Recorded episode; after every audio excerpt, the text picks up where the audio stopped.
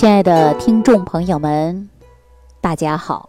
欢迎大家继续关注《万病之源说脾胃》。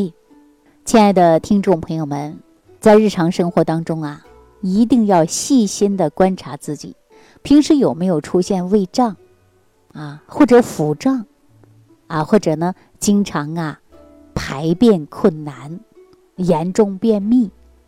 那如果说便秘跟腹泻交替的出现有这种症状，那我们呢就应该好好考虑一下，是不是肠道出了问题？那如果说我们选择中医调理的话呢，中医大夫肯定会告诉你，我们要好好调调脾胃。可能很多朋友就想了，哎呀，这个脾胃它跟肠道之间有什么关系啊？那今天节目开始啊。我就跟大家聊一聊脾胃跟肠道。那我们中医说到这个脾胃呀，一般泛指是人体整个消化道啊，整个消化道。那除了脾跟胃之外呢，我们还包括了就是胰腺和肠道的重要器官。早在金元时期，“百病皆由脾胃衰而生”这个观点，是不是我们李东垣提出来的？那脾胃功能啊，它与疾病是息息相关的，早已经历代名家呀都有共同的看法。那我们今天呢，跟大家讨论肠道，即便是你要翻翻医书，啊，其实呢解释的呀也不多。那随着科学技术不断的发展，现在的医学对肠道的研究也不断的加深，近来发现肠道的微生物。尤其是益生菌，它跟中医的脾胃观呐有着不谋而合之处。那我呢，今天就跟大家呀带上显微镜啊，参照一下古人中医智慧脾胃学说，来让大家认识显微镜下的微生物世界。那说到肠道的微生物啊，我们避免不了的就是要跟大家说到的益生菌。那在中医当中讲的脾主运化，指的脾呢有促进胃肠对饮食的消化和吸收，并且呢将吸收水谷之精微转化为气血输送到全身，啊，而且呢我们通过显微镜的观察之下呀，脾主运化作用类似啊，肠道当中的微生物。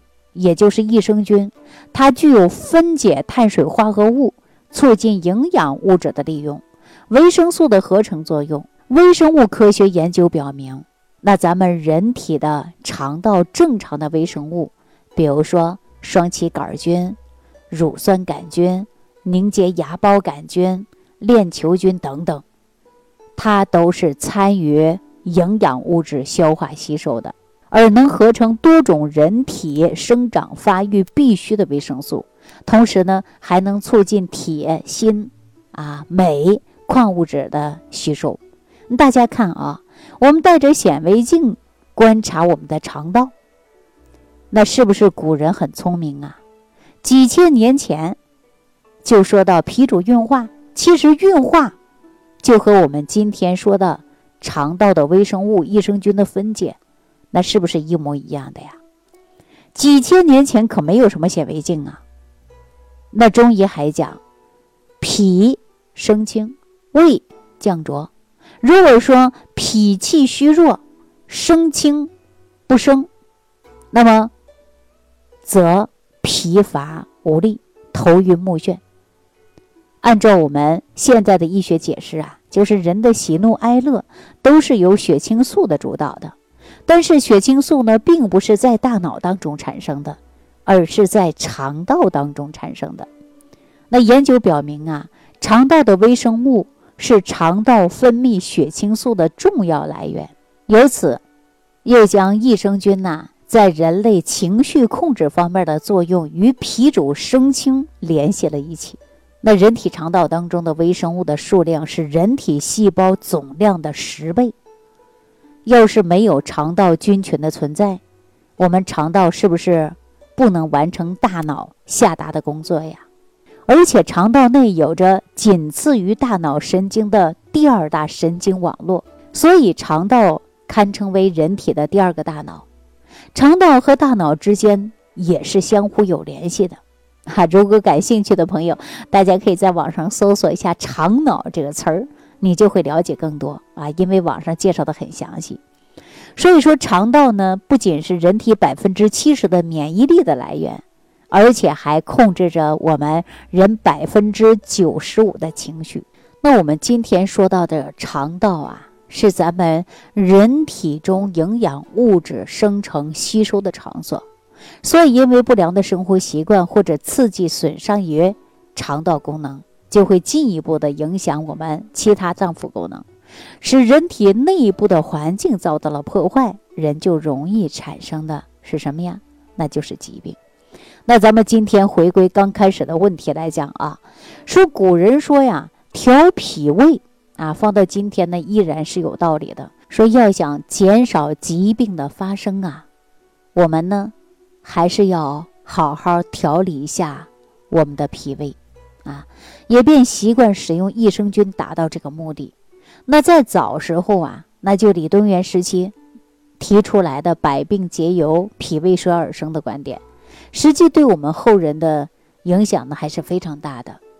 那可以呢指导治病养生，脾胃功能与疾病呢是息息相关的，啊，这一点呢是毋庸置疑的。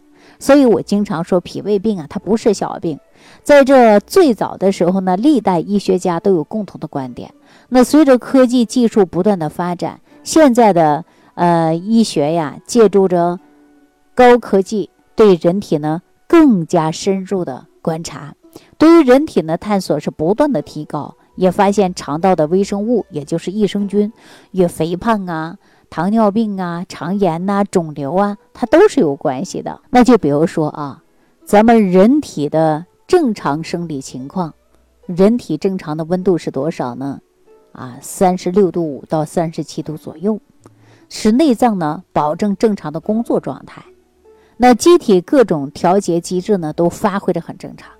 但是，当我们摄入一些比人体温度低的食物，就像你从冰箱里拿个冰镇的西瓜。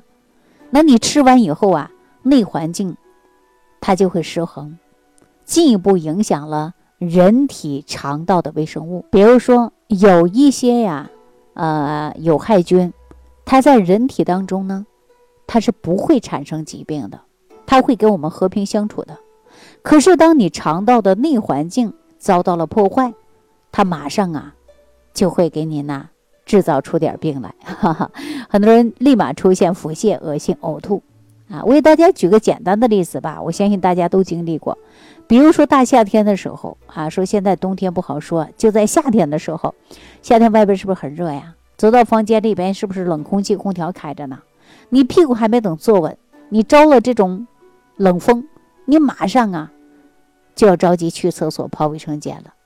有的人正吃饭呢，吃着火锅喝喝了一口汤，于是呢又喝了一个冰镇的饮料酸梅汤，哈，马上你身上就打个激灵，然后去卫生间。所以咱们人体肠道内的微生物菌群呢，要想维持正常的菌种啊菌类，那么我们一定要处于平衡状态。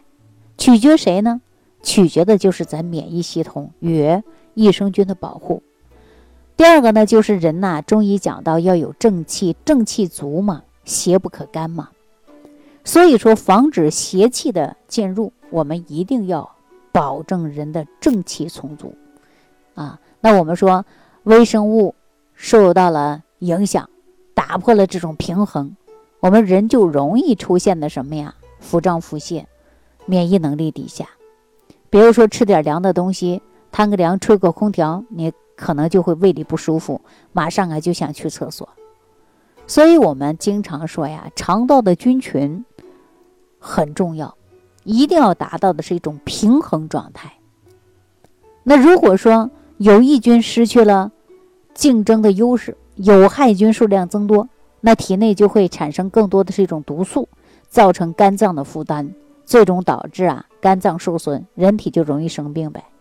所以，我们今天通过现在营养学的微生物理解啊，借助高科技的显微镜，我们从肠道的角度给大家讲到的中医啊脾胃的解释，当然呢，这也是我一家之言啊。大家呢，如果有相应的问题呢，你可以在评论区啊，共同跟我留言，我们共同探讨啊。说，即便是肠道接受了外界的刺激，使肠道内的微生物平衡遭到了破坏，那么我们人呐，肠道马上就会出现腹痛、腹泻的，长此以往呢，也会引发其他别的疾病的。所以我经常说呀，该补益生菌的时候啊，就应该好好补一补，达到肠道菌群平衡，提高自身的免疫能力，这样我们的身体呀才会越来越好的呀。而且还要改变过去不良的生活习惯，避免刺激肠胃。那我们进一步的来提高人体的自身免疫能力。好了，今天呢就给大家讲到这儿了，希望大家呢注重肠道，注重脾胃。调养身体，提高自身免疫力。好了，今天呢就和大家讲到这儿，下期节目当中再见。想要联系李老师的朋友，请点击屏幕下方的小黄条，即可联系李老师食疗营养团队，获得李老师的帮助。感谢您的收听。